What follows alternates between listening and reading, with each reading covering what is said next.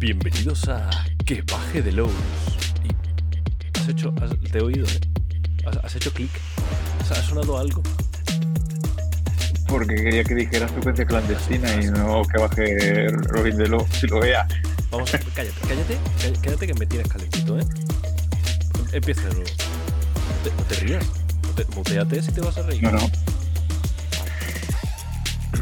Bien, es que ya me has cortado el rollo, tío. Yo qué sé, bueno, bienvenidos a que baje de Lowe's y lo lea. eh, y lo vea, ¿ves? Me, me- me lío. Eso, y, y- y lo lea. Mira, yo te digo una cosa. Sin Joaquín al timón de este programa, Esto se va pierde raro, mucho. Esto va mal, esto va mal. Esto, esto va fatal. Bueno, pues nada, el, a quien habéis oído hablar es a Enric Muraday. Muraday, Muraday. Enric es Enric Muraday. O sea, Pero- pero- Lo he dicho todo mal, sí. Enrique es Enrique en catalán y Muraday, mi padre es de, de Écija y yo, yo estaba súper flipado. Yo pensaba que este apellido venía de algo del palo de, de- de conversiones que se hicieron en su momento, ¿no? De, de- musulmanes a, a- a católicos. Ah, claro. Y yo pensaba, Murad Bey, ¿no? Algo parecido. Digo, Murad. Bey, digo, joder, qué, qué guay, ¿sabes? Y resulta que tengo una amiga que hizo un, un estudio para el ayuntamiento de mi pueblo de los, de la- los orígenes de los diferentes apellidos de, de- de las familias por barrios. Y, tío, resulta que, que tengo ascendencia eh, inglesa. ¡Ah, fracasado! De Es como. Mura-. Tengo una, una tatarabuela pues que la, hizo muy bien y se enrolló con un inglés y, y de ahí el, murade, el, murada, el muradei, pero se pronuncia muradai, o sea, totalmente castellanizado. Ah, eso, me eh, a mí eso de castellanizar los nombres me encanta. En, yo que, he vivido mucho tiempo en Canarias, aquí venimos a hablar de rol. Yo eh, lo, digo por si alguien está diciendo Bueno. "Vamos a pagar esto", yo.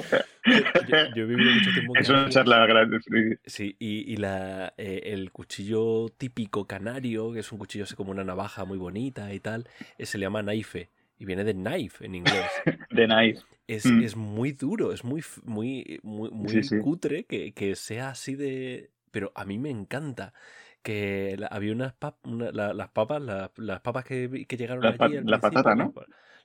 sí, eso decir los peninsulares, los, los godos, lo que- eh, las papas que venían ahí eran unas papas muy chiquititas, muy prietas, que venían de Inglaterra. Entonces eran las papas quinegua. ¿Por qué? Porque la marca era King Edward. Entonces la llamaban las quinegua. Hostia, qué bueno, tío. Y otro proceso de la castellanización que mola que te cagas, sobre todo cuando ves la reacción de tus amigos ingleses. Yo, por ejemplo, trabajo en entorno, en, en- en- en entorno inglés. Y, y claro, una vez a mí se me, se me escapó que a mí me gusta el grupo U2. I ¿Cuál? got you. U2. U2, y claro, es YouTube. Y cuando entienden, bueno, flipan cuando se enteran de que, eh, por desgracia, la mayoría de las letras en inglés aquí no pillamos ni la mitad.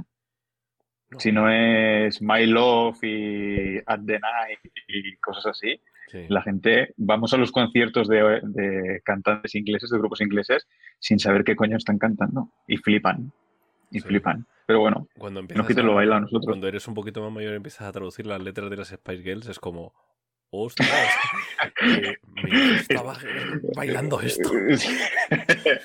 bueno, te por, un, por un lado te alegras porque empiezas a entender canciones en inglés y por otro te preocupas porque dices, eso era el mensaje de verdad. Entonces, es- hay esa dicotomía. Pero bueno, Y hasta aquí que baje de Lowe's y lo vea, es, creo que... no, eh, que quería, Pues además, ha para hablar de, para saber cómo se pronunciaba tu, tu nombre y tu apellido, eh, quería traerte aquí porque estoy muy, muy, muy, muy, muy flipado con frecuencia, fre- frecuencia clandestina. Esos podcasts chiquititos de 20 minutos. sí, sí, 20 minutos en cada pierna. Bueno, en las dos piernas de Fran y las mías, porque se nos iba un poco el tiempo, pero bueno, es que, ¿qué quieres que te diga, tío? Hablando de gentes de la noche se nos llena la boca. Ya está. Eh, entonces, Sin solamente excusas. quería traerte para reírnos de Fran durante. Me siento sucio porque, porque hoy voy a hablar de gentes de la noche y no está Fran. Es como si le estuviera ha- haciendo el salto, pero bueno. Él es poliamor, no, no hay problema. Sí, él, él nos quiere a todos por igual. Bueno, no sé si es. Pero bueno, sí. Eh, y en realidad, he po- no- mm, estoy ahora en un, en un momento de, de- un conflicto muy gordo que es: ¿me leo Drácula Dossier? Porque menudo chochaco de libro, pero no, pero es como un reto. O sea, abrir Drácula Dossier es un reto gordo. Pero, ¿quiero hacerlo o quiero que me lo dirijan? O sea, ¿tú, tú qué crees? ¿Qué tengo que pues... Tú y yo tenemos un problema que, aparte de jugar rol, escribimos rol. Y el Drácula Dossier es una... ¿Se pueden decir palabrotas en tu programa? No, ¿verdad? Joder, no. pues es una, es, una, es una puta masterclass. Y ahora sí que ya lo digo muy, muy en serio. Sí que es un, es un reto. De hecho, eh, al principio incluso me supo mal decirlo en la presentación que hicimos de, la preventa de la Dossier cuando empecé a decir que eh, no es moco de pago esta campaña, necesita algo de, trabajo. Pero también está ahí su gracia, ¿no? De que Kenneth Haidt y Gareth Hanrahan lo que han hecho es ponerte unos ingredientes sobre la mesa para que eh, hagas tú tu propia campaña de Drácula a tu gusto. Y es que al final eso es lo magnífico de, esa campaña.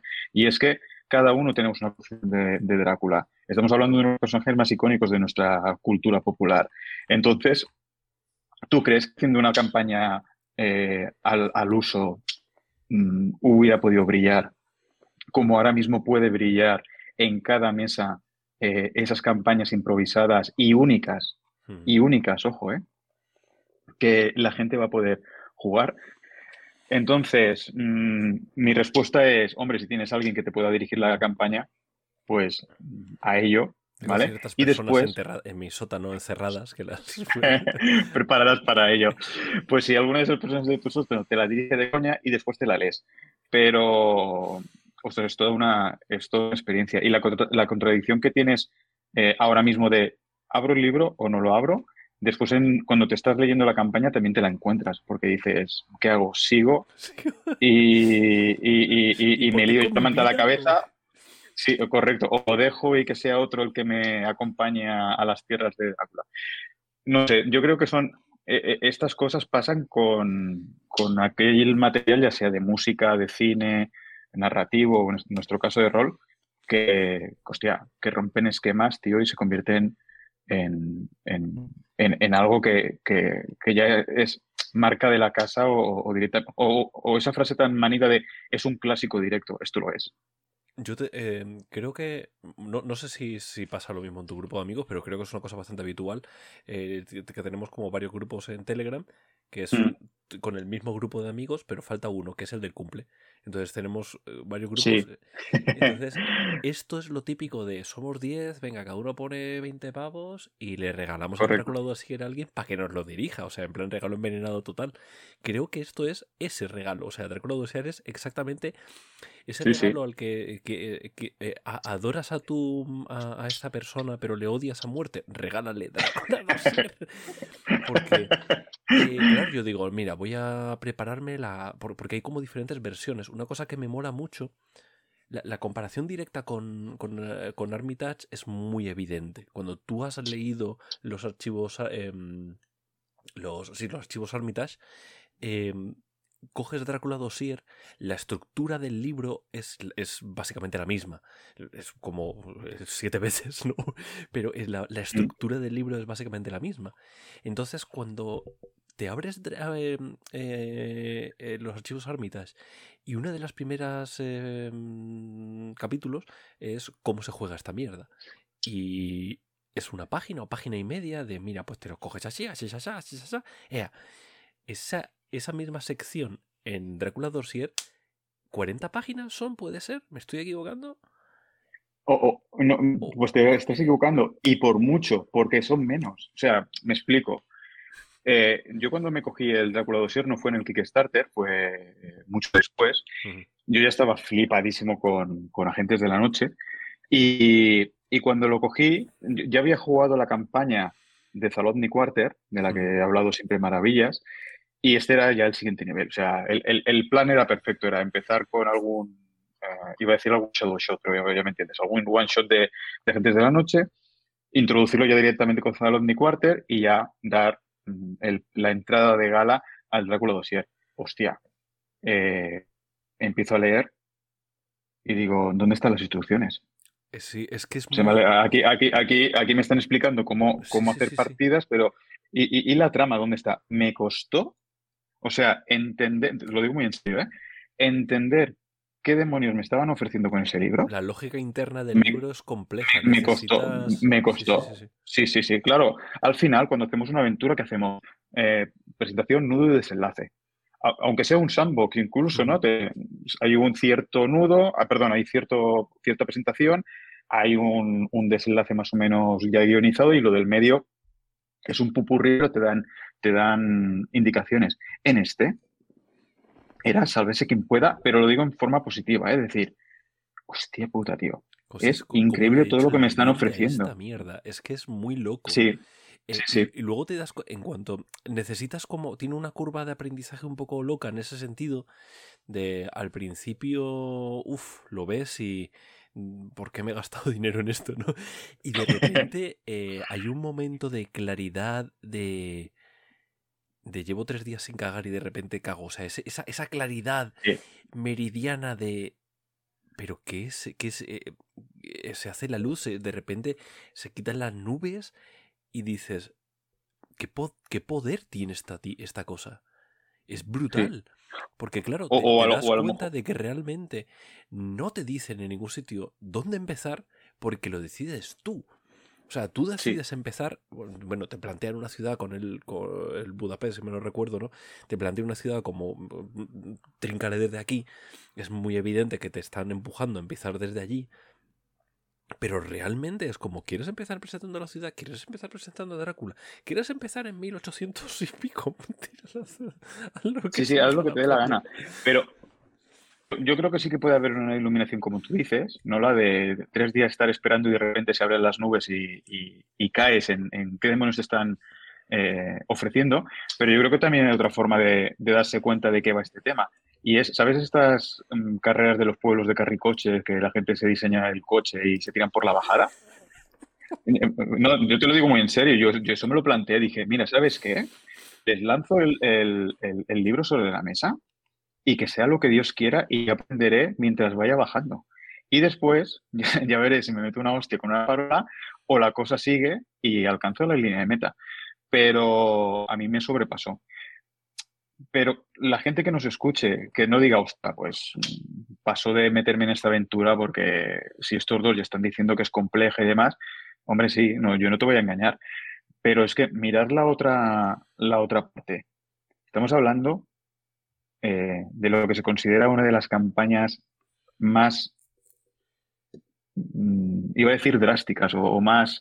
Ambiciosas. Eh, sí, bueno, la ambiciosa sin ninguna duda, vamos, es que ya trabajar con el libro de Drácula como, como ayuda de juego ya te lo está diciendo, o sea, es poner los huevos sobre la mesa desde el minuto uno. Decir, hola Álvaro, mira, que somos Gareth y, Kenneth y vas a jugar con el libro de, de, Drácula y tú te quedas, Dice, pero espérate, ¿no? el libro de Drácula, este libro de Drácula que yo te he reescrito. Es como pero tronco. Correcto.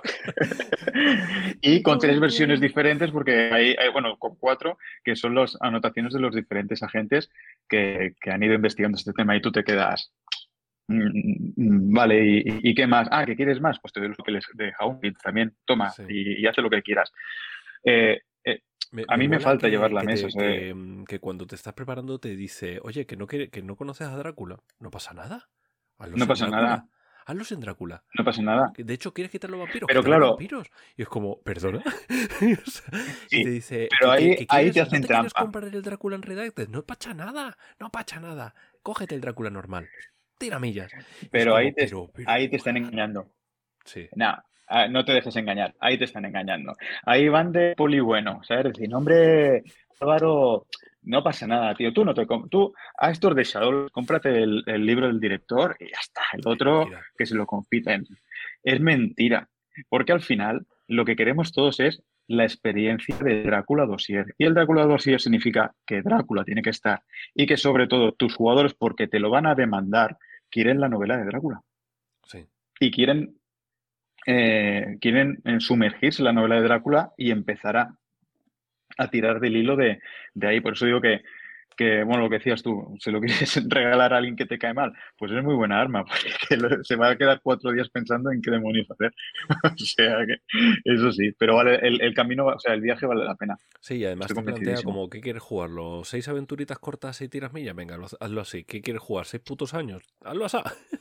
y, mm. es, y, y, claro, es lo que dices tú, es, es un regalo envenenado, porque yo he dicho, me preparo las seis aventuritas, y de repente dices es que, es que, es que son caramelitos todo. O sea, no puedes decir, empiezas, empiezas a ver cómo interconectan los nodos entre sí y dices, pero ¿qué me estás contando yo esto? O sea, me, me está llamando todo a todas direcciones que cómo voy a hacer solo seis aventuras. O sea, ¿cómo se hace esta mierda? No se puede, no, no se puede esto.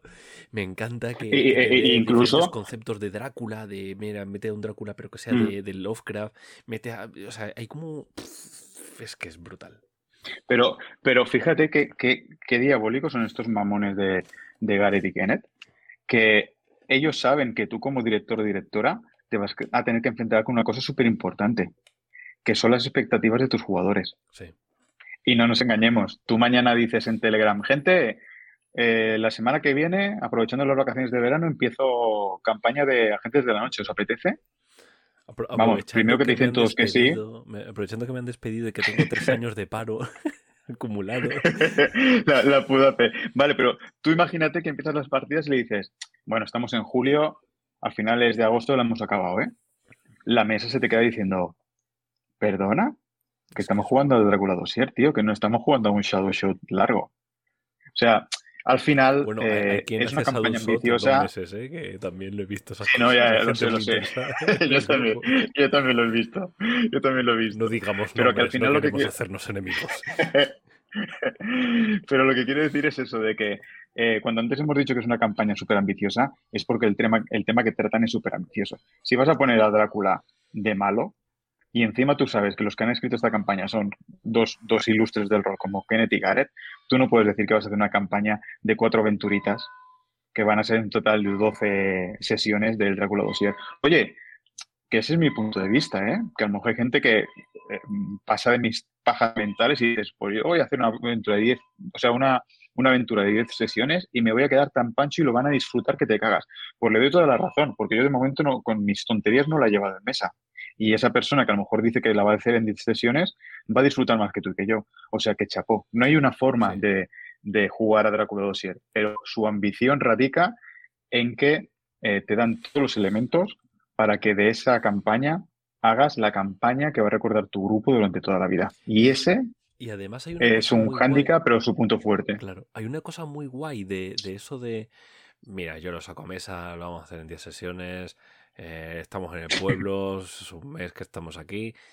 Hay una cosa muy guay que es como, si luego te quedas con el subidoncillo, píllate Edom.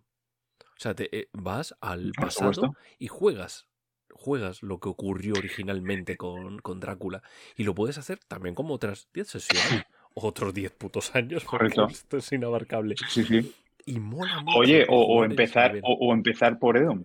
Perdón que te haya cortado. Tira, tira. Sí, sí, sí. Pero, pero es verdad que empezar por, por Edom, si tu idea es vamos a jugar solo esto, es raro. Es raro enfocarlo con esto. Salvo que seáis un pero posiblemente... de la peli de Drácula y la queráis rehacer, yo qué sé. Bueno, hay, hay, un poquito de todo ¿eh? en las seis aventuras eh, y además ojito también con los autores. Ya sabes que yo hablo mucho de los autores porque, bueno, al ser friki del rol, que es mi pasión favorita, pues intento integrar lo que pueda. Que tienes gente como de, de, Wheeler dentro del, de los archivos Edom, tío, ¿sabes? O sea, que eso es... Eso Pero lo bueno de empezar a jugar con Edom es que eh, las propias campañas, ah, perdón, las propias campañas, las propias aventuras a lo mejor te aclaran el camino. Es decir, puedes utilizar los archivos de Edom para empezar a dirigir Dracula y decir, vale, el tema tecnológico, mis jugadores se lo pasan por el foro Aquí, todos estos objetos que hay en la, en la trama de temas de tecnología lo quito de en medio.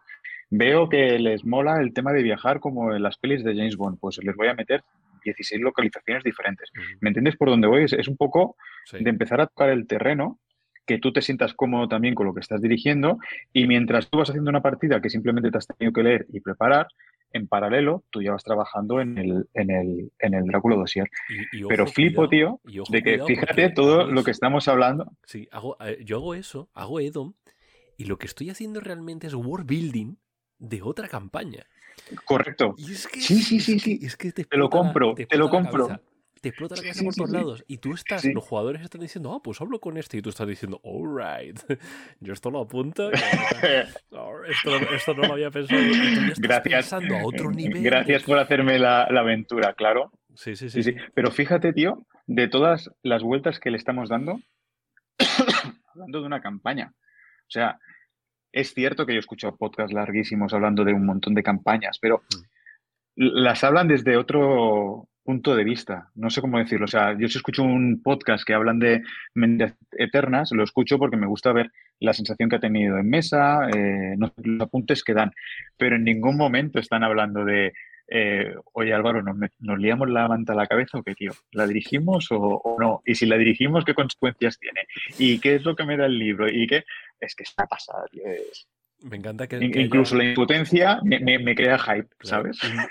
Un, podcast entero, como en plan 10 sesiones de podcast, solo para hablar de si lo dirijo o no. es como. y luego al final dicen, pues no. ya, ya he, disfrutado el camino, ¿sabes?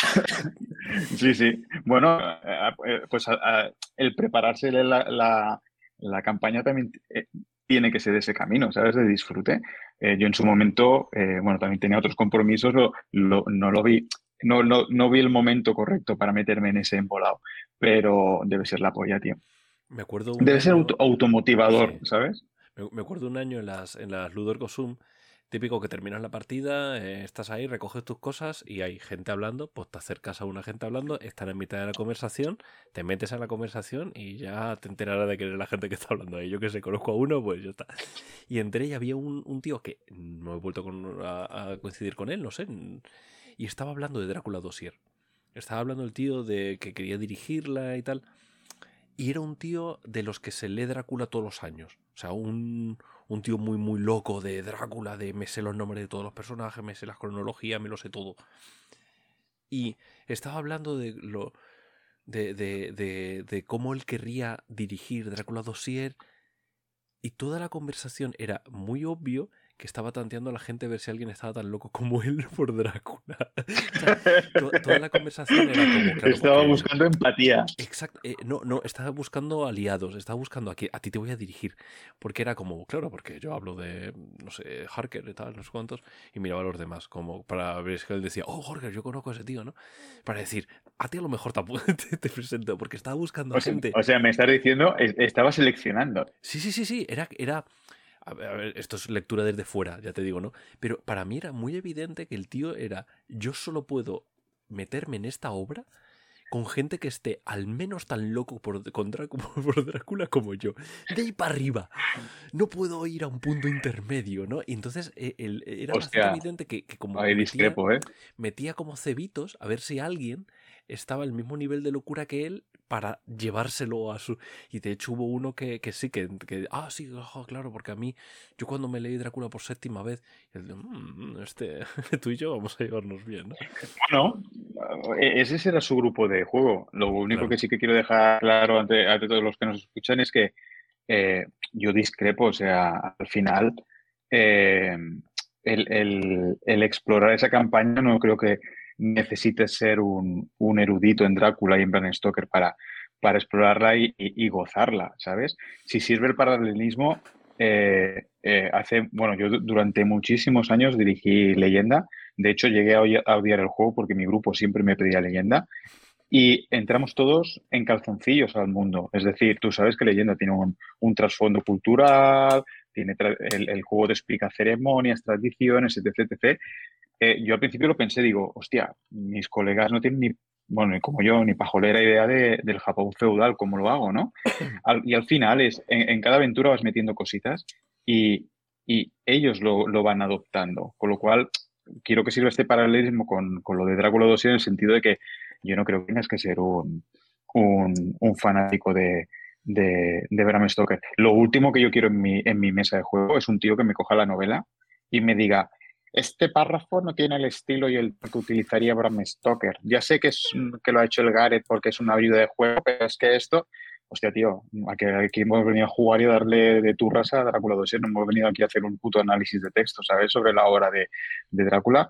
O sea que al final dependerá de la mesa, pero ese chico, si al final él encontró el grupo perfecto de, amantes de, de Drácula, pues genial, porque ese es el nivel de gozadera que este hombre estaba buscando para dirigir Drácula Dossier, ¿sabes? No lo comentaba en plan de esa es la manera correcta de hacer Drácula Dossier. No, no, era eso, sino era justo el... Joder, es que tú puedes entrar a, niveles muy, muy bestias o puedes quedarte muy en la superficie y, va, y las experiencias de juego van a ser totalmente diferentes. Porque una de las cosas buenas de conocer Drácula a ese nivel es que cualquier. Y de repente aparece tal personaje, soy el tataranieto de. Y toda la mesa. Pero también tiene sus cosas malas. Y es que eh, si te sales del canon, rompes la percepción de. En cambio, tienes justo lo contrario si no conoces a Drácula puedes hacer lo que quieras, puedes meter ahí de repente a Van Helsing, que es que realmente estaba congelado en carbonita, pues venga, a tope y lo metes ahí. puedes hacer un poco lo que quieras, que te da igual. Y si tú lo único que conoces de Van Helsing es la película de Hugh Jackman, pues tira millas. tira con pero, pero recuerda que el canon se lo pasan, me iba a decir, se lo pasan por el forro, no es, así. Recuerda que la, la locura de esta campaña es que el primer capítulo son los personajes originales del libro. ¿vale? Y tú los coges y tú ves Mina Harker. Tú y yo tenemos una visión de Mina Harker, ¿no? Gracias a la película de, de Coppola, a la misma, a la propia novela, etc. La Liga de los Extraordinarios. Pues, pues lo, que hace eh, lo que hacen estos dos amigos es que te crean tres versiones de Mina. Una es bajo eh, el dominio de Drácula, otra como personaje independiente y otra como víctima de Drácula. O sea que ese erudito que tienes en tu mesa, que se conoce de pe a pa, la novela de Drácula, tú, pensando en él, puedes utilizar una Mina Harker que no es la que él conoce y lo vas a dejar con el culo torcido. Y esa es la genialidad de esta campaña. Tú sabes las páginas y páginas de opciones que hay. Es que, no puedo contarlo. Es que, es que es imposible. O sea, es, es, yo hice una, una rápida regla de tres y dije, si por cada elemento hay tres versiones y en el libro hay casi unos 180 elementos diferentes, imagínate. Aparte, eso contándolo en, una simple multiplicación de 3 por 180. Yo no estoy hablando de las interacciones de, las combinatorias. porque entonces ya, ¿sabes? Es, es, es brutal pero que la gente no se nos asuste, que Fran nos va a venir por detrás y nos va a canear.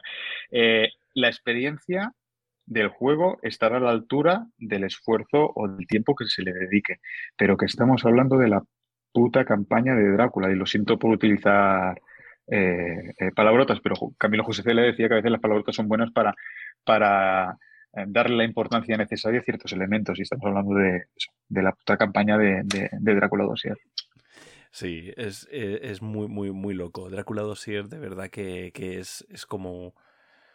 Eh, en primer lugar, porque creo que cuando entras en Drácula Dossier, eh, y es una cosa que yo he dicho muchas veces en el, en el podcast, ¿no? Lo de que nosotros los, los diseñadores hemos engañado durante años, a, hemos sido engañados a, los, a los jugadores pensando que las campañas se diseñan de una manera y realmente se diseñan de otra. Y esto es la demostración de que se diseñan de otra. Y muy loco, muy loco lo, que se puede llegar a hacer. Pero, pero tú crees que, o sea, yo a Gary y a Kenneth, mm, lo que pasa es que esta gente yo entiendo que sus 40 horas semanales se dedican a esto, ¿sabes? A, escribir. Pero mm, para mí el, el, Drácula Dossier, yo creo que ha sido el sumo un poco de, eh, de su experiencia, me explico. Y voy a coger a ti como ejemplo acuérdate de ti cuando eras más joven y escribiste tus primeras partidas. Y ahora visualízate ahora mismo con los proyectos que tienes en, la mesa. Hostia, al final eh, tú no has engañado a, nadie, simplemente que tú escribías de una manera al principio, vas ganando confianza y experiencia, vas metiendo recursos literarios que te gustan o los recursos de diseño eh, y al final la madeja se va complicando. O sea, el trabajo de, de Álvaro Lomán eh, sigue siendo igual de honesto que hace 15 años o 20 cuando empezamos. ahora, es el momento en el que yo explico. ahora de, la historia de tu apellido. Y hacemos un podcast de orígenes de apellidos. Se, dice Alvaration. no, es, realmente mi apellido es López Mántaras. Es López-Mántaras. Ese es mi primer ah, apellido. Entonces, como dije, esto no lo va a pronunciar bien ni, ni Perry, voy a ponerme un apellido mucho más fácil de pronunciar. Y dije, Loman.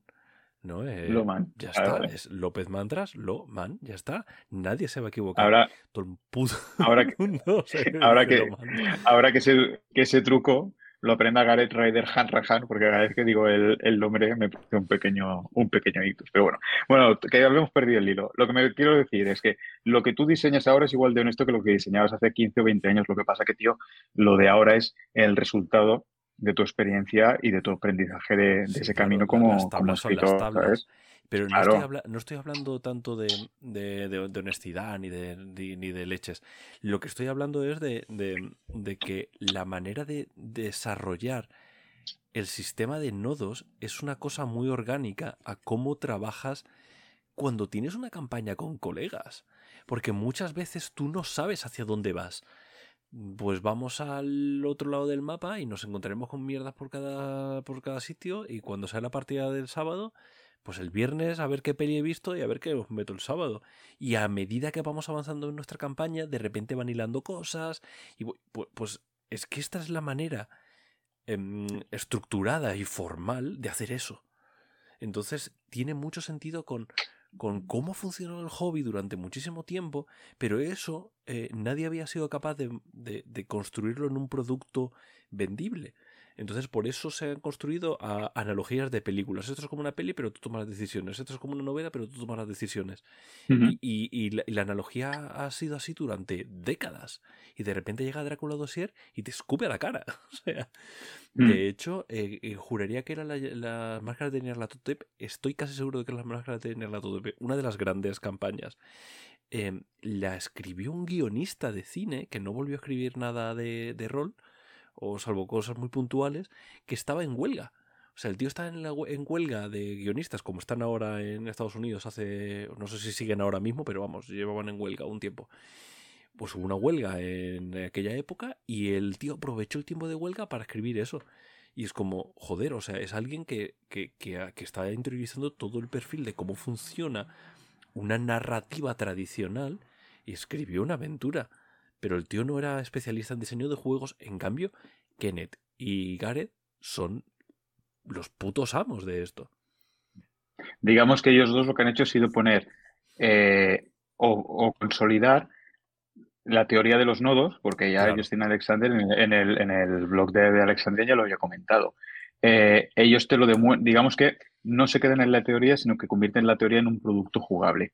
Y no solamente. Y te lo lanzan ahí porque vamos a hablar de, lo importante que, este, yo realmente te he traído aquí, no para fliparnos, y eso que llevamos ya más de media hora, pero no te, no te he traído aquí para fliparnos y de, Te ríes, después te ríes de los 20 minutitos que Fran y yo nos cascábamos en la frecuencia clandestina. ¿eh? Es, que, es que contigo es muy fácil fliparse. Esto no me lo había dicho. No, porque soy un flipado. Sí, sí, soy un flipado. Yo no te había traído aquí a fliparnos de Drácula Dossier, sino para insultar a gente de la noche, porque eso terrorista es mucho mejor.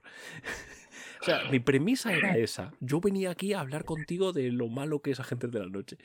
Pero dentro de eso, te, te quería hacer una pregunta, porque hay ciertas cosas que a mí, Agentes de la Noche, me parece que eh, es como engorroso, es como eh, está lo guay que es esos terroristas y luego esto es como un montón de capas por encima para hacerlo, para construir un, tipo de historia concreto y el diseño de nodos está en el básico.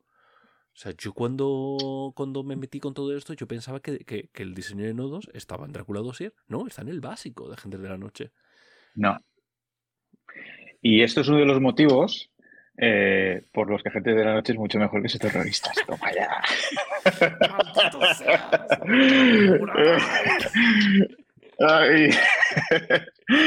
no, ahora, ahora en serio.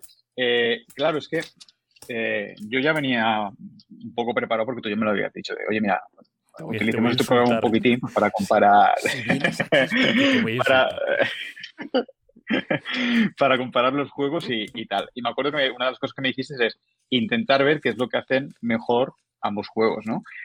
Para mí lo, definitorio de hacer desde la noche, por ejemplo, en comparación con, con los terroristas, ¿eh? para darles un poco de, de, salerillo al, tema, es que eh, Agentes de la Noche al final no deja de ser un juego de espías. Es verdad, tiene a vampiros, podría, podría haber tenido pulpos, calamares o, yo qué sé, lo que fuera, ¿vale? Han cogido vampiros porque Kenneth Hyde es un flipado de los vampiros y, yo creo que como antagonistas funcionan de puta madre. Pero en sí es un juego de espías y esas capitas que has comentado antes, esas mini mecánicas que podemos encontrar a lo largo del, libro, solo buscan una cosa, que eso lo he dicho muchísimas veces en el, en el podcast de frecuencia clandestina, que es dotar al, al juego del tono necesario. Y Kenneth Hyde es un tío que, al igual que antes hemos dicho, que lleva la teoría a la práctica y te planta el Drácula Dossier como una masterclass de lo que es una campaña por nodos, ¿vale? Eh, aquí también lo que te hace es, no te preocupes, que yo, que yo este, el juego lo he escrito para que tú lleves partidas de espías a tu mesa. Y por mis huevillos, no te preocupes, que así va a ser. Porque en las propias mecánicas, ¿vale? Eh, ya te estoy metiendo ese, ese tono. ¿Que quieres contactar con un colega tuyo del mercado negro? Hazme un gasto de, red de contactos. ¿Que quieres pasar por esa frontera y necesitas una identidad falsa? Quítate un punto de identidad falsa. Que la estés liando en Roma. Eso me parece súper guay. Lo de la identidad falsa, este, esto de. Quemas, las identidades. que las quemes, me flipa. Es una mecánica que me, me, vuelve muy loco. O sea, no es que gastes puntos, que los gastas, es que los quemas. Es que acabas de, hacer que fusilen a un tío, que es la típica escena de la peli de espías del tío que diciendo necesito tu ayuda, tengo que quedarme esta noche en tu casa. Y el tío sabiendo que se lo van a pasar a, cuchillo y dice, ok. O sea, esa escena está en una eso sería, es que es eso sería red de contactos. Ah, sí, sí, eso sería red de contactos. Y tú lo vas gastando. O sea, en el ejemplo que acabas de poner tú, imagínate que yo soy el máster, ¿vale? Y te digo, mm, macho, estás poniendo a, a Robert en peligro, pero peligro de verdad. Ves como Robert se gira hacia ti y te dice, ese sofá es para ti pero es la última noche que me pasas en mi casa. y te digo, ya te... van a matar.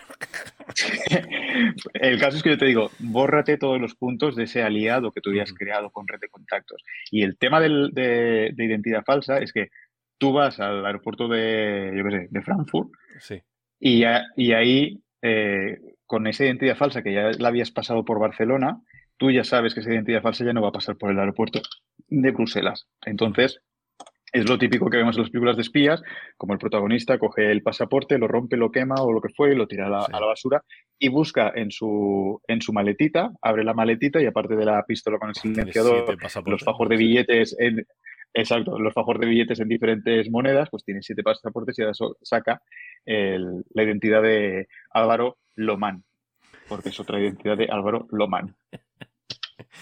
Tú serías la misma identidad, o sea, el mismo nombre escrito de diferentes maneras, siete veces diferentes. Y poniendo cada, cara de cada vez de más enfado en la foto del DNI, como... ¡Ah! Sí, ahí, me columpia. Eh, pero realmente funciona de la misma manera. O sea, funciona de, esa manera de... Eso es contraproducente en un juego tradicional en el cual perder puntos es como, eh, sobre todo en un juego de mazmorreo, en un juego tradicional, un juego tradicional en el que perder puntos es una putada. O sea, perder de repente que mi personaje ahora sea peor que antes, joder, tío, me cago en todo, hmm. ¿no? Entonces, eso siempre ya te, ya, te, ya te convierte en un estilo de juego. Y de hecho, eh, la llamada de Chulu, cuando construyó un nuevo estilo de juego totalmente diferente, fue gracias a la cordura. Fue gracias a tu, tu personaje se va a ir jodiendo poco a poco. Volviendo loco, sí, sí, sí. Y aquí no te vuelves loco, aquí te vuelves vulnerable. Entonces es el momento en el que tú te vas volviendo cada vez más em, eh, desesperado. Y eso está muy claro en la, en la vampirámide. Va subiendo en la vampirámide y, lo, y es peor subes en la vampirámide y es malo. O sea, es, simplemente te está acercando al, siguiente acto, por así decirlo, ¿no? Te está subiendo el nivel, te está subiendo las apuestas. Es, no es lo mismo eh, eh, Casino Royale el final que al principio. O sea, eh, James Bond al principio está todo flipado de yo me paso esto por, por los forros los huevos de tres en tres y al final está, Dios mío, por favor, quiero llegar a casa, ¿sabes? Pero es que por el medio, Es muy guay. e- ese apocalipsis eh, íntimo de cada uno de los personajes, también lo tenemos con otras mecánicas, como por ejemplo los puntos de confianza. Cuando tú creas la ficha de personajes con el grupo, ¿vale? Tú tienes un pool, una reserva de puntos de confianza, y tú los repartes como quieres con tus compañeros. A Álvaro le doy tres, a Joaquín le doy dos, y a Fran no le doy ninguno. ¿Vale? Esos puntos de confianza, porque Fran y, y me- Correcto. Pues esos puntos de confianza, tus- yo sé- los que te he dado a ti, tú esos puntos de confianza después los puedes gastar a mi favor. O sea que al final es un toma y daca. O sea, ahí, Sí, sí. ahí se crea ese vínculo de confianza. Pero ¿qué pasa si Álvaro Lomán, por culpa de la conspirámide o por culpa de los sucesos de la vampirámide, ¿vale? Y por culpa de que los vampiros están eh, amenazando a su hija, que resulta que la tienen eh, secuestrada en un apartamento de Ámsterdam, ¿vale? ¿Qué pasa si ahora eh, Álvaro tiene que luchar, o sea, tiene que jodernos algún plan? Esos puntos de confianza que yo te he dado a ti, los utilizas contra mí. Claro. O sea que lo- lo ya que estamos cogiendo un tropo, un tropo del espionaje, eso del, del- en- del- en el género de espionaje. espejo. O sea, hay como cuatro tipos de juego: combustión, espejo, eh, Está, Handenauer está, y, está- y chimpón. correcto, está en todos los. En- sí, al final, te voy a decir un secreto. Yo combinaba todo lo que me daba la gana. O sea, yo veía el menú y decía, yo quiero picarlo todo. Entonces, mm, en mis partidas yo metía eh, todo lo que me daba la gana que, creía que pudiera funcionar en mesa. Porque al final, al igual que el Drácula 2 es un conjunto de ingredientes, eh, Agentes de la Noche también, ¿eh? Claro, pero por eso es mucho mejor esos terroristas, ¿vale? Porque a mí la, la sensación que me da em, e- este tipo de cosas es que al final eh, uno de los motivos por los que los juegos se convierten en juegos icónicos y funcionan eh, durante generaciones, durante años y tal, es porque hay una mm, realidad consensuada entre todos los jugadores. O sea, todo lo que, eh, lo que ahora se, llama, se le llama la metatrama, que nunca he entendido que se llame Ujú. metatrama algo que no es meta. no es Meta nada. No es, no es meta, o sea, pero bueno, ahora le han decidido llamarla así. El lore, eh, la, la ambientación que sea común a muchos jugadores pueden permitir que tú y yo tengamos eh, diferentes versiones de eso y tal, pero de eso. Entonces, eh, Agentes de la Noche no lo permite. Agentes de la Noche. Eh, Ahí lo, que ha dicho, ahí lo que ha dicho. No, no, quiero decir, no, no permite esa, esa realidad consensuada entre grupos de juego, porque eh, el, el vampiro no va a ser el mismo, la vampiramide no va a ser la misma, eh, ni siquiera el conjunto de mecánicas va a ser la misma, y eso esos terroristas lo cumple mucho mejor y es mucho mejor juego. Y por eso es un poco más, y por eso es un poco más aburrido. Y además, eh, Tenemos que dejarlo aquí. ¿eh? No- y, y- y además te voy a decir una, un- una cosa. Eso es lo magistral de, de Agentes de la Noche. Sí que hay un consenso en todas las mesas de juego. Porque ya te digo yo que cuando tus jugadores y tus jugadoras adopten el rol de espía, van a, a- a tirar de todos los tropos del género.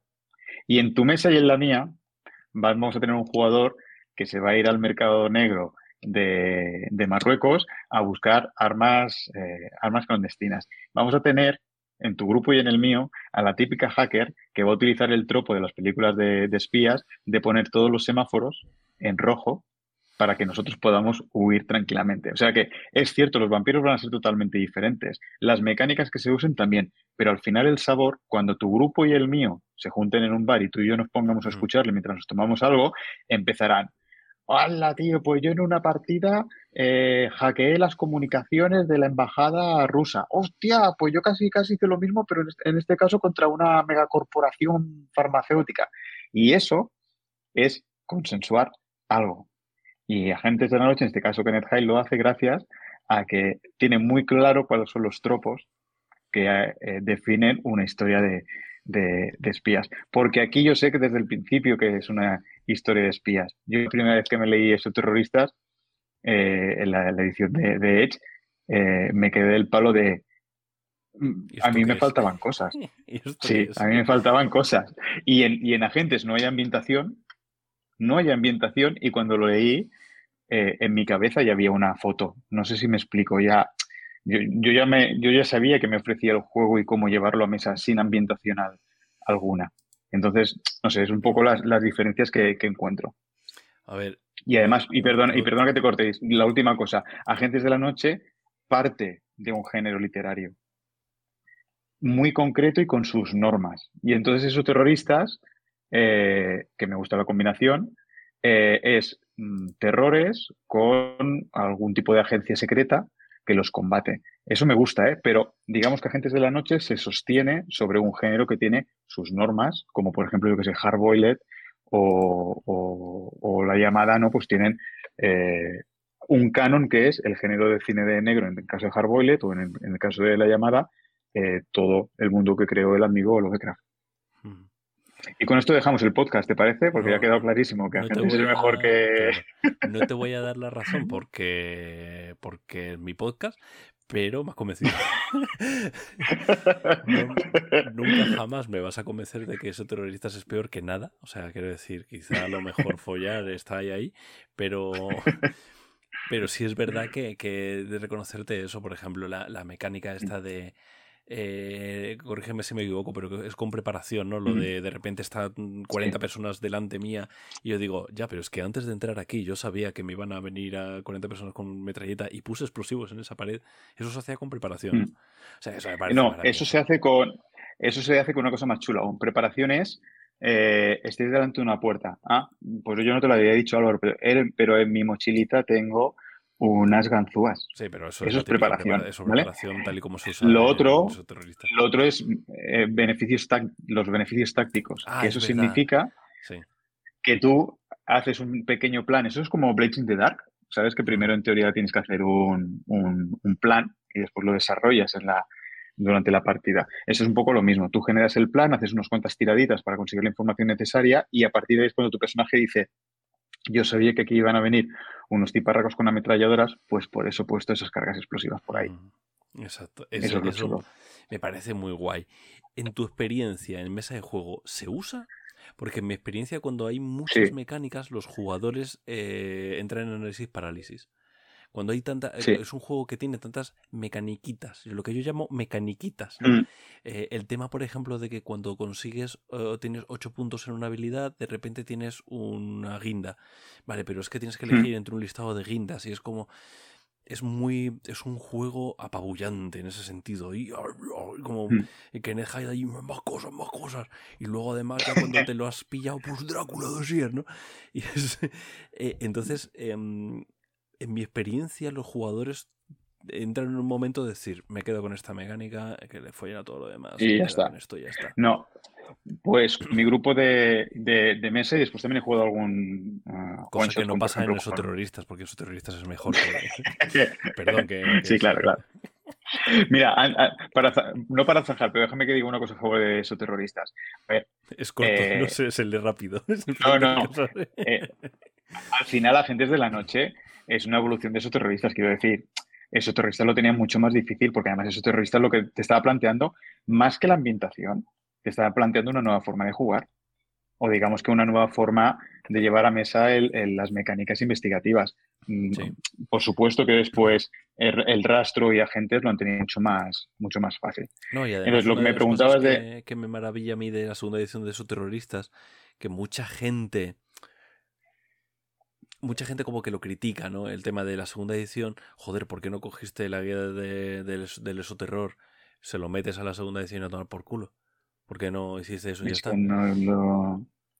Eh, eh, quiero decir, básicamente la guía del esoterror es, es, lore. Mete lore, pues ya está. Y ya tienes un, básico. Entonces eh, hicieron una cosa que para mi gusto es muy... Em, arriesgado y muy acertado, que es el tema de decir, yo te voy a dar herramientas para que tú construyas tu lore. Y esos esos terroristas, tú vas a construirlo. Yo te voy a dar las, las, zanjas, de alguna manera. Tiramillas por ahí. Y me parece brutal que, hayan hecho eso. Mm. Y no le quita a la guía del, del esoterror, no le quita a ningún otro elemento que siguen construyendo. Eh, y mm. eso es lo que a mí me flipa, no solamente de, de ah, es que esos terroristas creó el género, sí, pero es que la segunda edición lo cimentó. Mm de alguna manera. Y, además no dejan de ser eh, decisiones editoriales, pero pienso una cosa, todo lo que Gareth Hanrahan tuvo que escribir para, hostia, recuérdame el nombre de, de la parte de Hanrahan, eh, esos terroristas, eh, ciudad, no, ah, sí, se me ha ido. Estación base. Estación base no son 10 páginas, no son 20 páginas. O sea, es, un, tocho de una, un inicio de campaña a tu gusto. Bueno, un inicio de la campaña de aventuritas, pero quiero decir que te dan chicha para llevarla directamente a mesa, sin tener que tener la verdad sobre los esoterror. Es decir, a mí no me han dado paja en ese libro. Me han dado un sistema y me han dado ya el, el de Molotov para iniciar el incendio. Y después, si quiero, ya me compraré la verdad del esoterror para meter detallitos de mm, qué tipos de informes utiliza la Ordoveitatis, cómo son los terroristas de los terroristas, etc. Pero el libro básico es un Molotov para iniciar cualquier aventura y campaña. O sea que, eso sí que se lo, se lo concedo a, a, esos terroristas. Y déjame responderte lo que me has dicho antes. Sí, sí, sí, en tu casa. En la mía es otro. lo que me decías de las, las mini mecánicas, que si las adoptan o no. Pues sí, y las adoptan de forma muy, eh, muy orgánica. Primero, las guindas que comentabas tú. Hay una guinda por cada habilidad. Y ya te digo yo que después de gastarse 8 puntos en la habilidad, te recuerdan constantemente la puta guinda. Oye, que utilizo la guinda, oye, que utilizo la guinda, oye, que utilizo la guinda, ¿vale? Y después el resto de cosas, eh, y, me, me, remito a mí mismo lo que he dicho antes, como ellos han visto pelis de espías, te dicen, oye, nos estás diciendo que tenemos que atacar un banco, como pasa, por ejemplo, en The Quarter. Eh, se cascan media, media sesión de juego utilizando las mecánicas del beneficio táctico de investigación, ¿vale? Y discutiendo entre ellos cuál es la mejor forma de entrar en el banco, etc, etc, etc. De cascas, que yo me lo pasé genial. la típica sesión de yo comiendo mm, palomita, no, pipas, y viendo cómo mis jugadores, sí, tío, porque tú que tienes contratos con el mercado negro, haces esto.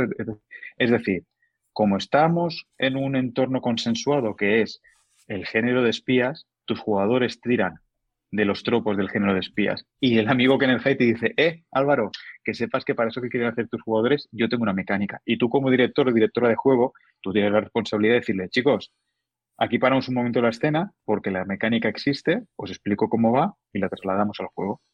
O sea que por eso te decía que lo adoptan de forma muy orgánica y es lo que más me gustó de... Eh, o sea, Agentes de la Noche una de las cosas que más me fliparon, que por eso he convertido en mis libros de cabecera, es porque junto a ciertas cositas de leyenda de los cinco anillos, o por ejemplo lo que tú decías de la cordura en la llamada de Tulu, ¿vale? Me hizo mm, darme cuenta de cómo de forma inteligente tú puedes transmitir a tu mesa de juego un tono sin que tú digas nada, simplemente con la mecánica de juego, sin tener que decir, eh, esto es una broma que siempre hacemos con Joaquín y con, Andrés y con, y con Fran, ¿no? Lo de la noche tormentosa hace que la lluvia repiquetee sobre el capó del coche mientras las luces. Yo ya me he dormido, tío. O sea, empieza a repiquetear la, lluvia sobre el coche, yo ya me he dormido. Aquí, el amigo Kenneth Hyde, mira tú cómo te has puesto de palote cuando te he explicado lo de la red de contactos. Y tú mismo has dicho, ¡hola, nene! Es que esto es. Ya está, yo no he dicho nada y tú con la ya te has flipado. En ese sentido, por, por darte un poco la un poco la razón, ¿eh? solo un poco, eh, creo que al final, eh, al tener un, un, abanico tan grande de mecánicas, yo me flipo con la que me flipo. O sea, yo tengo esta mecánica, yo me flipo, hostias, cómo mola esto. Sí, puede pasar.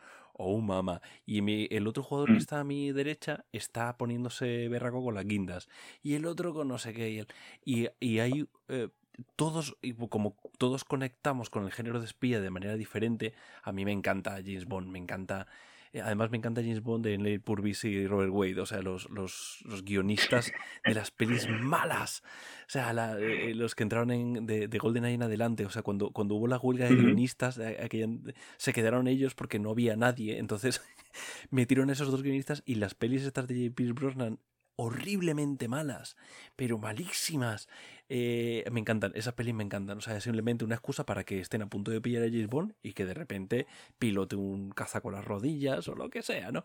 Entonces, me flipan esas películas súper cutres. A mí de repente me coges este el caso Bourne, que tiene sentido las cosas y dices, ¿y yo para qué me veo esto? ya, ya. Entonces, pero tú como director, pero pero tú como director tienes la responsabilidad también de, regular eso.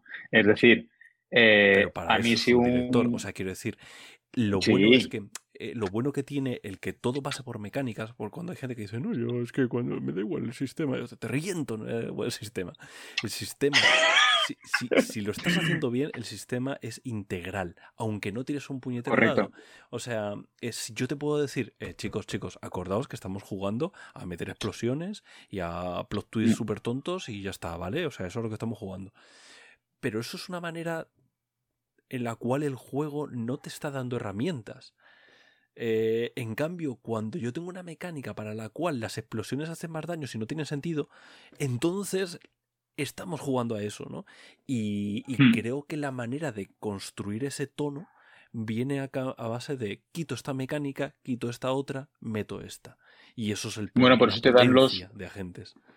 Claro. Por eso te dan los cuatro tonos que comentábamos antes. Igualmente te compro una cosa que me ha encantado. Has utilizado la palabra integral. Y eso es súper importante, porque al final, cuando tú encuentras un juego que, integra... que, de integral es no, es, que he intentado, he intentado que el chiste no llegara a la audiencia, pero tú no me has dejado. Pero bueno, no, Te muteo, ¿eh? Te muteo, yo lo digo y. Por lo que te decía, el tema integral al final lo que te da es, coherencia. Sí. ¿Sabes? Eh, y, aquí el, eh, esos cuatro tonos que tiene eh, Agentes de la Noche, al final es, es una herramienta tontísima, tontísima, Kenneth da a los directores a las directoras para darle esas directrices para poder ir tocando las reglas y conseguir ese, ese tono. Pero de verdad, ¿eh? yo las metía todas, hacía un mix. Yo sí que les decía a mis jugadores, aquí no vais a conseguir una baticueva, es decir, no vais a tener un, los, los cachivaches de James Bond, por ejemplo, pero el resto tirad adelante. Y de verdad que al final las, las, conversaciones en el bar eran de... Nadie se quejó nunca del tono de, de la, o de la inverisimilitud. Hostia, o me acabo de inventar ahora una, eh, la, La suspensión de la credulidad, te refieres, creo. Correcto. Bueno, al final que, nada salía, se salía de todo. Todo lo vieron que tenía coherencia. O sea, todo estaba dentro de la imagen que ellos tenían. No me dijeron, ostras, que nos ha sacado un mono con pistolas. ¿Eso de qué coño es, tío? Eso es de una peli de James pero no es de, de la partida que estábamos jugando. No, todo casaba. Y a mí me sorprendió, porque es lo que dices tú. Eh, hay gente que le encanta Jason Bourne, hay gente que le gusta ¿Sabes qué? Eh, Tom hablando, Clancy. Estás hablando y yo solamente estoy pensando en qué punto de la vampirámide está el mono con pistola. Arriba del todo es el vampiro. me has explotado la cabeza. Yo estaría en nivel 2, yo creo, ¿no? Nivel 3 ya sería... sería, no sé, sería para la peor pesadilla de los, de los jugadores. Muy, muy y la vampirámide y la, y la conspirámide, tío. De eso hemos hablado. Qué cosa tan sencilla. Es que, es, que ya. O sea, hay un programa de frecuencia clandestina que te que se nota que. Que te explica todo. Y, que además que se oye la babilla cayendo en el micro, ¿no? Cuando hablas, porque es que es, que es muy, muy guay. no, es babilla, es otra, es otra cosa que no puedo, que no puedo decir si no ponemos la, la, señal de para mayores de 18. Vale, hombre, es, es bueno saber que Fran no aguanta 20 minutos, sino más.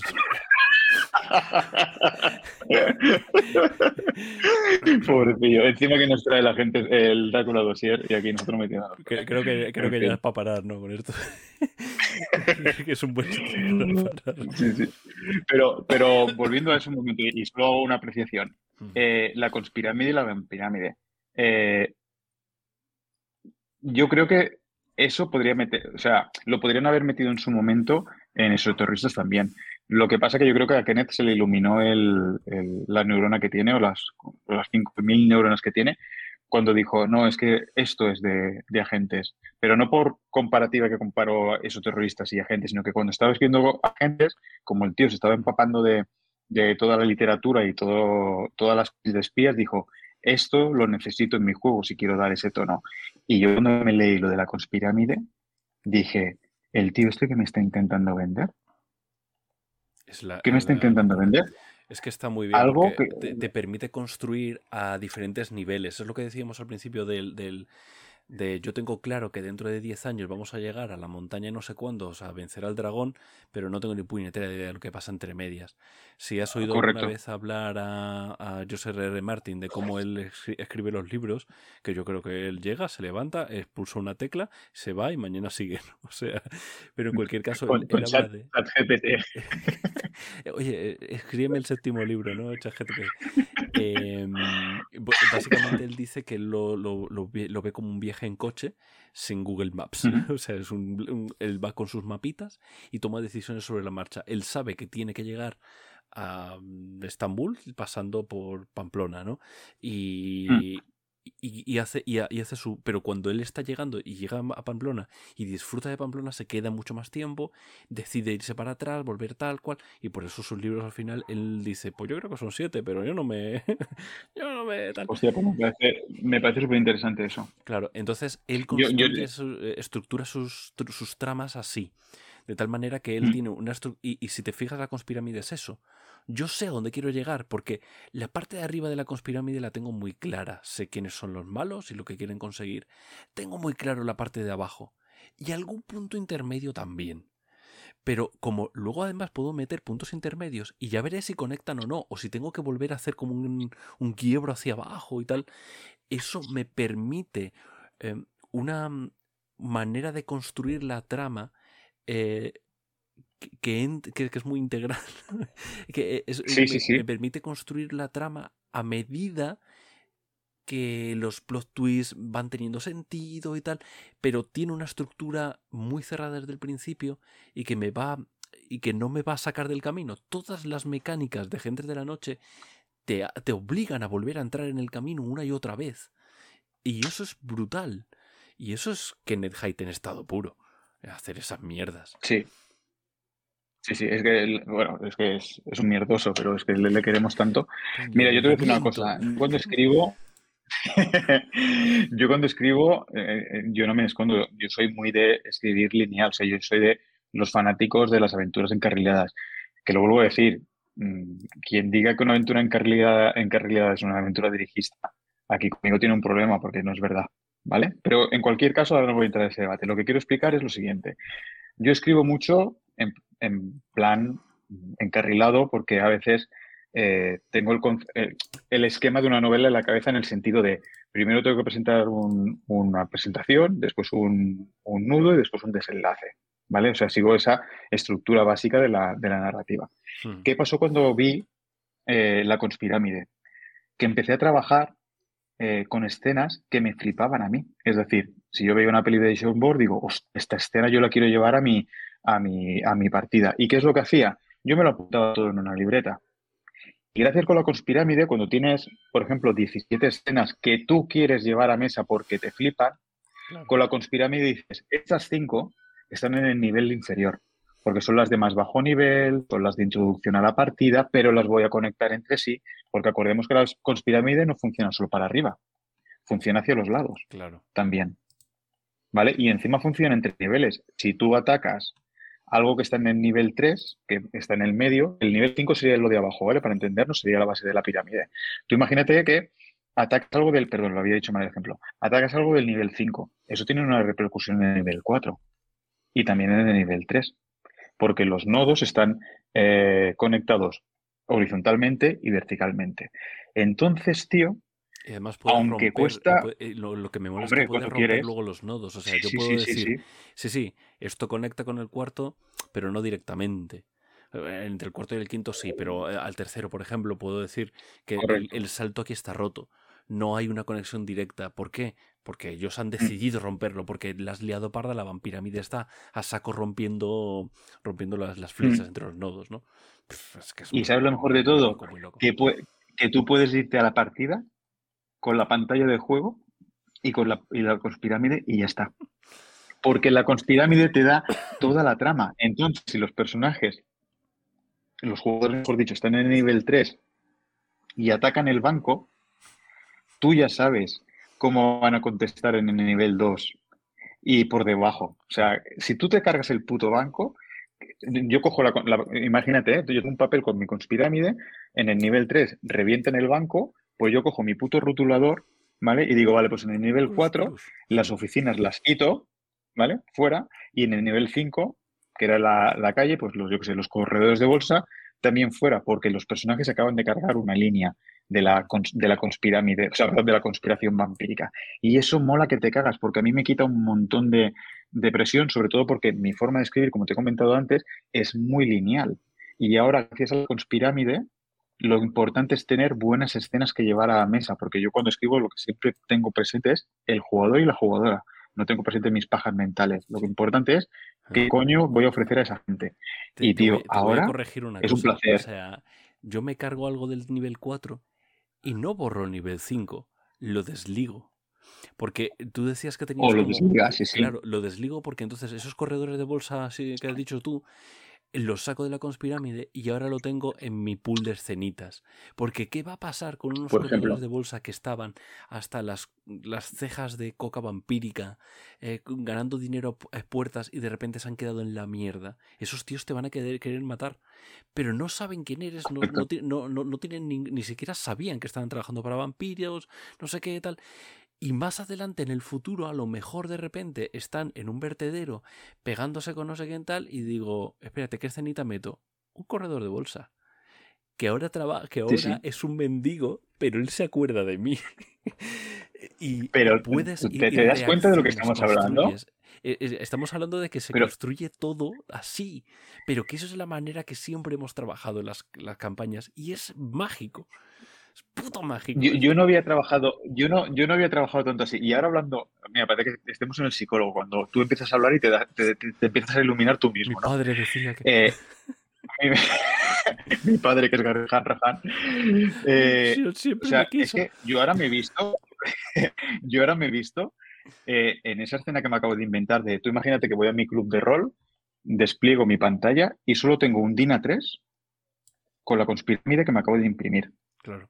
Si yo tengo, bueno, la conspirámide, por supuesto, por detrás tiene que haber un trasfondo, quiero decir, la conspirámide se basa en que tú construyes una conspiración y la conspiración significa saber quiénes son los malos, por qué están aquí y qué es lo que buscan. Si tú tienes eso definido, tú te puedes ir a tu club de rol con, una, con un DIN A3 con la conspirámide y con un lápiz y, como decías tú, desligar o romper lo que te dé la gana, pero es que todas las respuestas las vas a tener ahí. Y eso es súper importante para un show.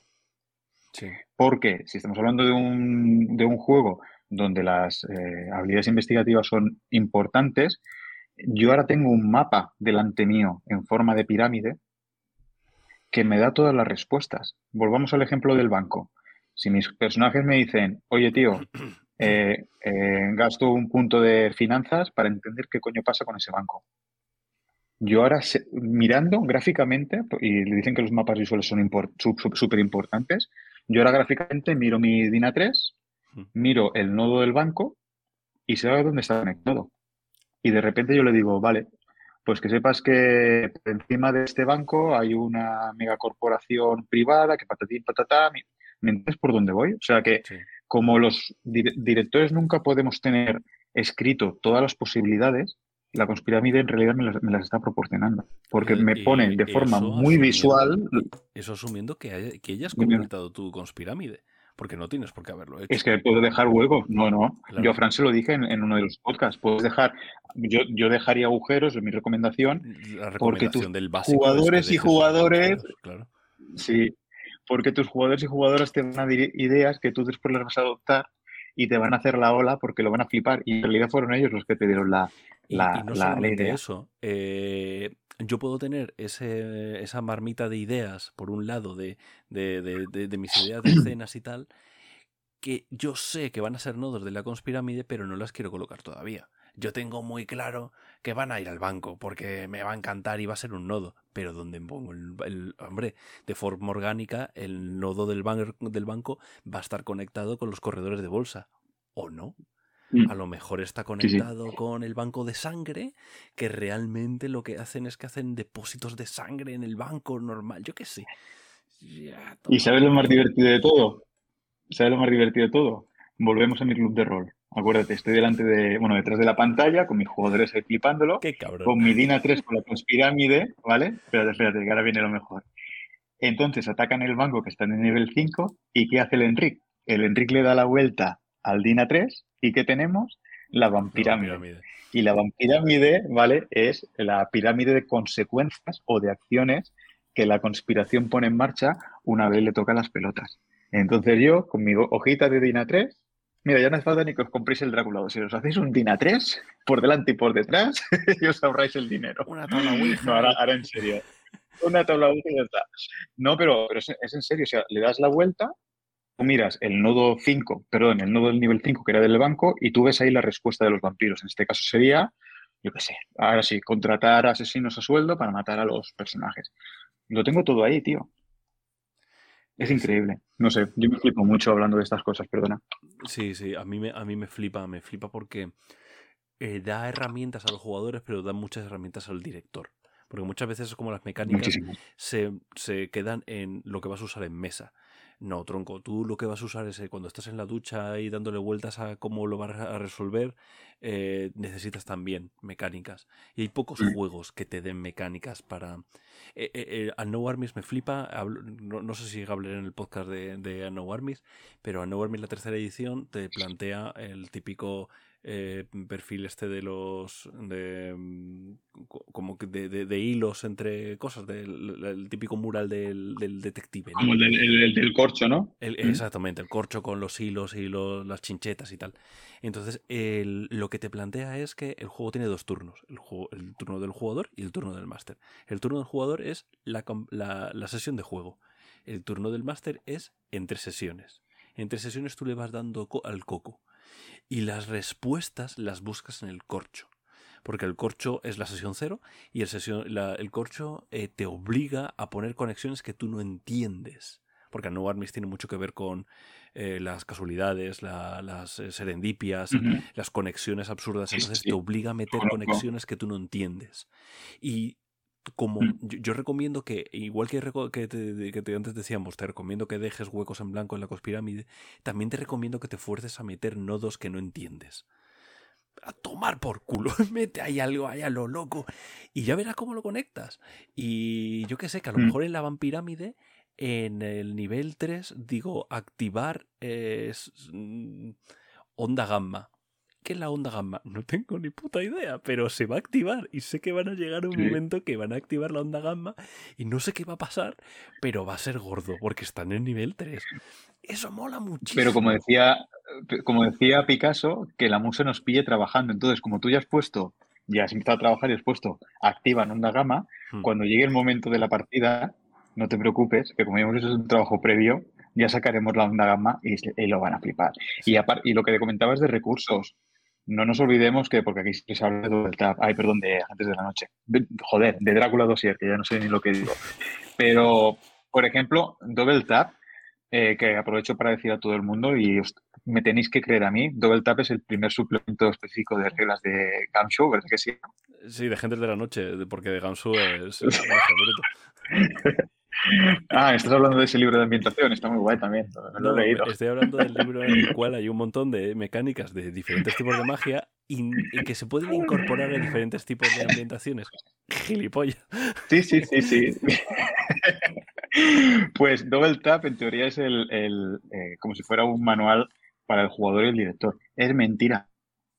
Es mentira, es todo para el director. O sea, que en un manual te expliquen los detalles de todas las habilidades no es para el jugador, es para el director. Sobre todo cuando los detalles de esas habilidades lo que te están dando es todo el rato semillas de aventura. O semillas, mejor dicho, de escenas. O sea, ambientación. Eh, ambientación? No, no, no, no. Es un libro de ambientación. quedamos en otro combate para, hablar de eso, ¿vale? Pues, ¿vale? Eh, cuando, eso se edite. Pero bueno, lo que me voy a referir es que todo el rato son recursos, tío. Y no sé, es, es, eh, es yo como fan del juego estoy súper contento de que Shadowlands eh, haya decidido sacar gente de la noche porque, joder, creo que siempre ha sido un gran desconocido. Creo que la combinación espías-vampiro, aunque parezca muy, roca, mm, muy rara, muy extravagante, funciona súper bien en mesa. Qué mejor técnico hay con vampiro, tío. Hostia, es que... Y, todo eh, muy, que haya jugado mm. a Vampiro la Mascarada y todo eso, eh, mm. sabe lo que es el mamoneo entre vampiros, el, eh, las eh, puñaladas por la espalda, y eso es muy, muy, muy, muy de espionaje. Y lo poderosos que son, y lo poderosos que son. O sea, mis jugadores iban eh, con el culo apretado, todo, o sea, de Zalomni Quarter, que es la experiencia más vívida que tengo de, este juego, la que me va a acompañar siempre. Ostras, iban siempre con el culo apretado. De hecho, hay una escena súper importante que no la jugaron eh, porque estaban acojonados. Y me decían en broma, no, hasta que no tengamos un tanque, esa, esa escena no la hacemos. Cabrones, tío, ¿cómo que, que sois héroes? Que no, no, esa, esa... Y no hicieron esa escena. Menos mal que como es una aventura de nodos, que no jugaran esa escena, no pasaba nada porque no me fastidiaba la aventura. Pero es que son vampiros, tío. O sea, que me molaba que, a pesar de que ellos eran Jason Bourne y eran James Bond, iban con el culo apretadete porque se ven que el antagonista, tío, era un ser, un no muerto, un inmortal no sé, mm, con una combinación súper chula, mm.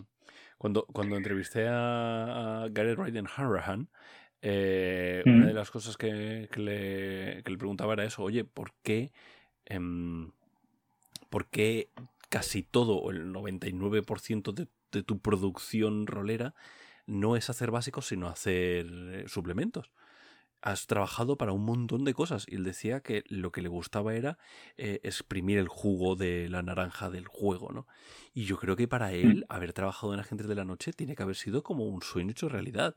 Porque es un juego que está pensado para ser exprimido una y otra y otra y otra y otra y otra vez. Mm. Es un juego Pero es que lo, pensado para ser rejugable a niveles eh, que ni siquiera te planteas cuando estás leyéndolo. Es mm. muy bestia en ese sentido. No es tan bueno. Bueno, Drácula 2 si eres eso, es el vértigo. No, pero, pero, no, Drácula 2 te da, ese sentido de vértigo, ¿eh? decir, ostras, esto es, eh, o sea, sé, por dónde vas. y de hecho, en, en Gigamés, porque yo toqué a Gareth Hanrahan, tú lo, lo, tuviste en tu monitor, pero yo le toqué y me firmó cosas. Yo le pregunté, digo... No, no digas qué cosas, eh, por favor. ya, hemos hablado antes de... Le dije... le dije... Eh, cómo consigues sacarle tanto el jugo a, todas esas ambientaciones con las que trabajas y sobre todo transmitir ese sabor. Y el tío me dijo, y de ahí en la leyenda de Drácula del tomo este de, Kenneth Hyde, eh, él me dijo que eh, ellos van a las fuentes y se empapan totalmente de lo que Tolkien leyó. No, no, se empapó de Señor de los Anillos, se empapó de lo que Tolkien leyó. Se empapó de eh, todas las tradiciones vampíricas que había en Europa y de las que Bram Stoker bebió en Piratas de Dreamhack estoy convencidísimo que el tío este lo que hizo fue eh, leer toda la space opera que, pudo. Y al final, por eso dices tú que es como interminable, ¿no? Porque el tío, claro que le puede sacar jugo. Joder, si es que se va a la, fuente original. Hmm. No se va al señor J.R.R. Tolkien, se va a, pues entiendo que a toda, no sé, al, folclore faérico y cosas de esto de Inglaterra, se lo comió todo y te caga Moria que está trabajando ahora en él, o yo qué sé, o, o, joder, ¿cómo se llama este suplemento del anillo único que me flipa tanto? Si me pasa en directo me olvido de cosas, tío. mucho eso. Da igual, o sea, lo importante es que hemos quedado, ahora que no está Enrique. Tinieblas sobre, tinieblas sobre el, bosque, tinieblas sobre el bosque negro. No, me, no, lo importante es, que esos terroristas es mejor, no, no hay mucho más que decir.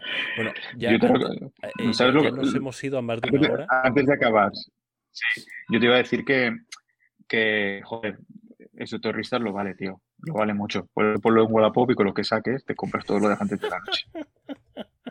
Hijo de puta. pues no me he invitado, no te fastidia. Eh, no, venga, antes de irnos, antes de irnos, eh, el otro día soltaste una perlita en Twitter y esto tienes que resolverlo. Ya sé que esto van a ser solo cinco minutos de Fran, o sea, como media hora. Vamos a intentar hacerlo un poco rápido, pero eh, ¿qué coño estás haciendo tú para Agentes de la Noche? Además de, subirte a una caja en la, plaza del pueblo y empezar a gritar, ¿qué, a ver, estás, estás diseñando tú para Agentes de la Noche?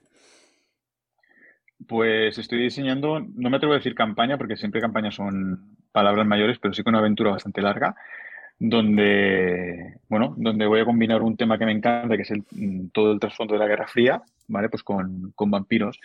Además, os recuerdo que en Antes de la Noche, eh, Kenneth High lo que nos da es un manual de cómo crear tu propio vampiro o tu propia raza de, vampiros.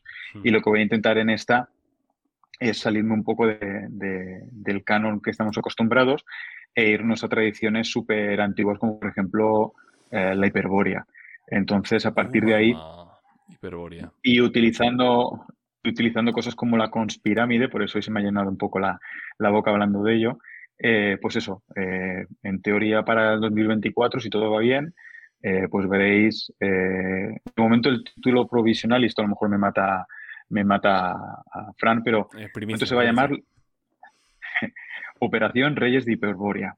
Lo que pasa, y tú lo sabes, que cuando vas escribiendo cosas, la propia aventura de tus manos y a veces todo cambia, pero bueno, al menos esa, es la idea. Y lo único es que, y esto es una cosa que te quería lanzar a ti, eh, el diseño de aventuras por nodos me está obligando a hacer mucha base. Es decir, eh, antes te acuerdas que te he dicho que al hacer una conspiración tienes que tener claro quiénes son los vampiros, qué hacen y por qué lo hacen, ¿no? Eh, ostras, mm, para Gamshow, o en este caso para Agentes de la Noche, para, para este diseño de nodos, eh, hay un trabajazo de, de, base muy importante, porque después la concepción es que tú dejas a los personajes libres y ellos van haciendo la ruta que, que ellos quieren. Sobre todo si estamos hablando de la conspirámide. Y ahí te tengo que decir que, y te lo pregunto también como diseñador tú de, de aventuras, eh, no sé si te pasó con Gunshow que la dependencia de esas pistas interrelacionadas y tal hacen que tengas que tener un escenario muy bien trabajado o, mejor dicho, un trasfondo muy bien trabajado. ¿Me explica? No, no, tiene por qué. Quiero decir, todo depende un poco de, lo, ambicioso que quieras ser. Es verdad que cuando tú trabajas con un sistema de nodos, eh, tienes que, como no sabes en qué orden va a entrar, eh, no tienes que construir los raíles en un sentido. De van a mm. conseguir esta pista, que luego les va a llevar a esta, que les va a llevar a esta, que les va a llevar a esta, sino que tienes que construir eh, todo el sistema de raíles entre todos lados. Entonces, eso es lo que se convierte a nivel de diseño en un puto quebradero de cabeza. Sí, porque al eh, final haces combinatorios, como tú decías al principio de todo el podcast. O sea, ya no es una multiplicación. Es una combinatoria de varios elementos. Claro, es una, es una cosa exponencial porque tienes que... E, en ese sentido, lo más sencillo es hacer que sean autocontenidas. O sea, yo, por ejemplo, siempre que mm. diseño una campaña, las diseño con, eh, con cada aventura en sí es autocontenida. En Crónicas de Skullkill, cada aventura es una aventura. Y lo que pasa es que yo sé todas las que, que todas las subtramas que tengo, cada una tiene su propia línea y esas líneas van a conectar. Entonces yo sé lo que quiero contar a nivel de la trama eh, horizontal superior, pero eso lo sé yo.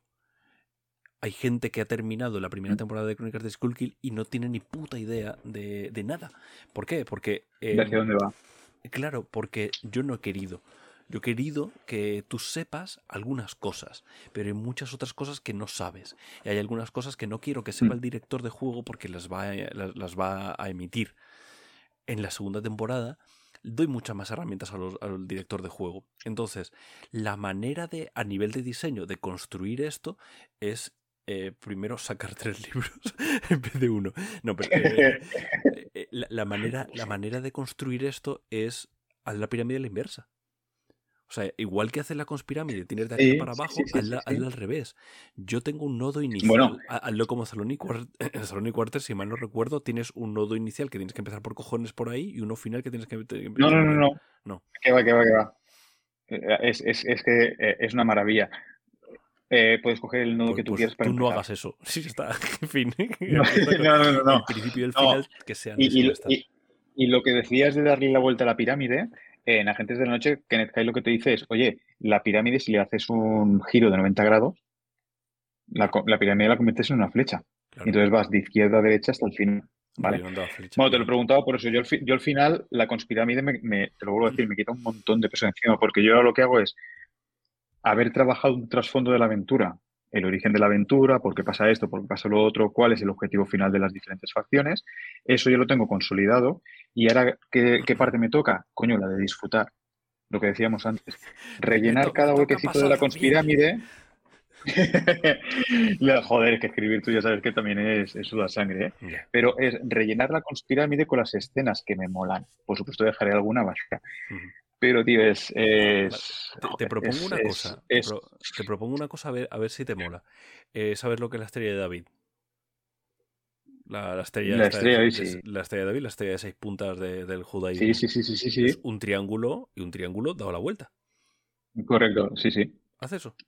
O sea, construye el sistema de nodos con dos apunto. triángulos, uno, uno hacia arriba y otro hacia abajo. De tal manera que hay nodos que van a conectar, hay nodos que nunca van a conectar y, y, tú tienes que Y, construir. y entonces en las intersecciones, en las intersecciones es cuando es la pista, ¿no? Entiendo. eh, en ese O sentido. sea, si yo tengo la estrella de David, no, no, no. las- cada- las eh, intersecciones cuando se cruzan- Cada, cada triángulo es una pirámide. ah, coño. Entonces, claro, ahí Ah, tienes muy tu- bueno, muy tu- bueno. tus cinco niveles de arriba abajo y y cinco niveles de abajo arriba y que no son los mismos nodos. Habrá algunos nodos en las intersecciones que van a coincidir los nodos, pero algunos no. Entonces realmente te fijas que al tener una estrella de seis puntas, pongo el principio de cada aventura, si son seis aventuras, lo pongo Sí, sí, en, sí, en sí, cada una de las, de, la- de las puntas del este. Eh, es, es lo que dices tú de, de- de intentar construirlo de una manera eh, visual, para que tú tengas una guía Correcto. visual. Y yo sé que hay algunas, al- eh, algunos nodos, aunque todos los nodos toquen con todos, sé que nadie va a empezar por el centro. Vas a empezar por las puntas. Y al empezar por las puntas, eh, puedes empezar a, a construir tú eh, mentalmente. Y una vez ya lo tienes construido mentalmente, tiras. Y ya verás cómo lo quieras enfocar. Mm. Si tú lo quieres enfocar de una manera muy ambiciosa, Salón de Quarter y tal y cual, etcétera, etcétera, ya tirarás para que ahora cada una de estas puntas yo puedo cogerlo, girar el, el este, que la punta esté en todos lados y que todo funcione. O no, o lo que sea. Eso ya será cosa tuya. Pero eh, No, no, no. Me, me parece, o sea, teniendo en cuenta que te gusta esos terroristas, me parece que das unos, unos, unos consejos de puta madre, porque no conocías tú de la estrella de David y me parece eh, súper fácil de llevar a nivel de diseño de, de tramas. No, ahora en serio, te lo digo muy en serio. Lo, lo 20 utilizaré porque me pareció súper interesante. Te los paga Fran. Total, al final la, la campaña la va a publicar él, pues te lo paga Fran. No tu cuenta, ¿eh? Pues eh, creo que es una manera de, de encajar, pero porque tú quieres construir así, quiero decir. Yo, yo ya te digo que normalmente yo lo que hago es que eh, mi manera de construir es, yo construyo líneas, las líneas argumentales de eh, la familia Thompson, en el caso de, de, de, Schuylkill, la familia Thompson, luego tengo la línea de, de la Gordo Veritatis, tengo la línea de Caro Data Ver- Vermimus, tengo la, la gente que sepa un poco de esto estará ahora como, ¿cómo qué? Pero, pero realmente son como mis líneas. Yo tengo todas mis líneas. Y todas las líneas eh, van, se lanzan en horizontal. Y luego tiro las aventuras en vertical, hacia abajo. De tal manera que yo en la, en la vertical, yo sé que esta va a conectar con la línea de. eh, sé que voy a ignorar la línea de Carodata Vermimus en esta aventura, pero la de los 5C asociados sí, la, sí va a estar. Entonces hago las Mm. intersecciones que yo quiera en esa aventura. Sí, sí. Entonces, Esto no es súper interesante porque además no es tridimensional. Y sigue siendo igual de visual. Es bidimensional, no tridimensional. No, pero sigue siendo. Y además, aunque con Pero sigue siendo muy conecta, visual. Claro, y siempre conecta, aunque no vaya a tener un efecto dentro de la trama de la aventura, yo sé que ellos están urdiendo cosas. Por lo tanto, yo luego puedo saber, puedo complicar la trama en otro momento diciendo, vale, los 5C asociados, por ejemplo, una eh, cuando en Croatoan, que es la, la cuarta aventura de, de- de la primera temporada de Skyurkill, eh, en Croatoan, inicialmente los 5C asociados no tenían nada que ver y de repente tienen algo que ver. Porque yo tenía muy claro que, que ellos estaban haciendo X. Entonces terminó de manera totalmente orgánica eh, conectando, conectando el nodo ahí. De una manera que yo no lo había planeado, que simplemente en mitad de partida, en uno de los testeos, dije, y luego dije, pero es que, pues claro, pues claro, esto tiene que ser No, me- formar, par- formar parte integral de, de esto y, y reconstruyó mucho lo demás. Que ese es el peligro. Y me flipa. No, ya, ya. Pero me flipa porque si hablamos de eh, líneas horizontales y columnas, o sea, líneas verticales, si tú tienes en la columna 3 un, un evento que quieres desencadenar porque tus, tus jugadores te han llevado a ello, claro, tú activas el- la columna 3 y tú ves cómo cascadea y los efectos todo. que tiene esa acción en las diferentes... Hostia, pues eso, pues mira, te diría que me, que me atrae más que la línea de... O sea, la línea de ahí también me ha parecido cojonuda, pero Pues otro 20 para lo que tengo en mente, en Fran, como autónomo, págale a- al amigo Álvaro. Pero me mola porque también, también es una forma muy interesante de que la aventura, conseguir que la aventura sea más orgánica aún. Esto, que esto siempre para mí es un Gamsu, ¿eh? O sea, quiero decir, esto tiene, tiene que ver con construcción de, de- Sí, de estoy to- tramas. totalmente de acuerdo. Eh, si, Estoy si totalmente de acuerdo, pero acuérdate- construyen las tramas de las series, que yo siempre digo que las, las aventuras, el rol tiene mucho que ver con las series, eh, se hablan así de las tramas horizontales y las tramas verticales. Eh, las tramas horizontales son las que eh, tienen mucho que ver con toda, que- con los arcos de, de personaje, que va desarrollándose a medida que va eh, avanzando la temporada y tal. Realmente es una manera de trabajo de, de- muy habitual, ¿vale? No es, no- yo no estoy reinventando Mm. nada. Pero realmente em, te- es lo que dices tú, me va a obligar a plantearme qué cojones hacía este tío en este punto. Que yo no lo tenía y eso va a enriquecer la historia, aunque luego sea simplemente decir, pues estaba escondiendo. Pero eso ya va a Mm. enriquecer la historia, porque luego en el cu- la cuarta columna el tío ha estado eh, oculto en la tercera y tiene las pelotas hinchadas, porque él no, porque él no quiere esconderse. Y ya me va a Mm. re- reorganizar las cosas y me va a remover todo. Sí, sí. Lo malo de esto, que de repente cuando llego al, al nodo, a la columna 5, de repente todo vibra y tengo que cambiarlo todo. Que es un poco lo que decía el, el RR Martin, ¿no? Que llega un momento que dices, tengo que volver para atrás y rehacer y tal. Jódete y hazlo. O sea, no hay. Ya, sí, sí. Esa es la Es lo que has diferencia. escogido. Claro, esa es la diferencia entre que yo soy diseñador de juegos y voy a publicar el libro y tú lo estás haciendo con tus colegas. Si tú estás con los colegas, le dices, oye, ¿os acordáis de tres partidas? Pues pasó esto al revés, ¿vale? Venga, hasta luego. Mm. Sí, sí. Y, y es verdad que todo lo que estás comentando y todo lo que estamos hablando, como por ejemplo la conspirámide, la, la podemos exportar a cualquier juego, estoy de acuerdo.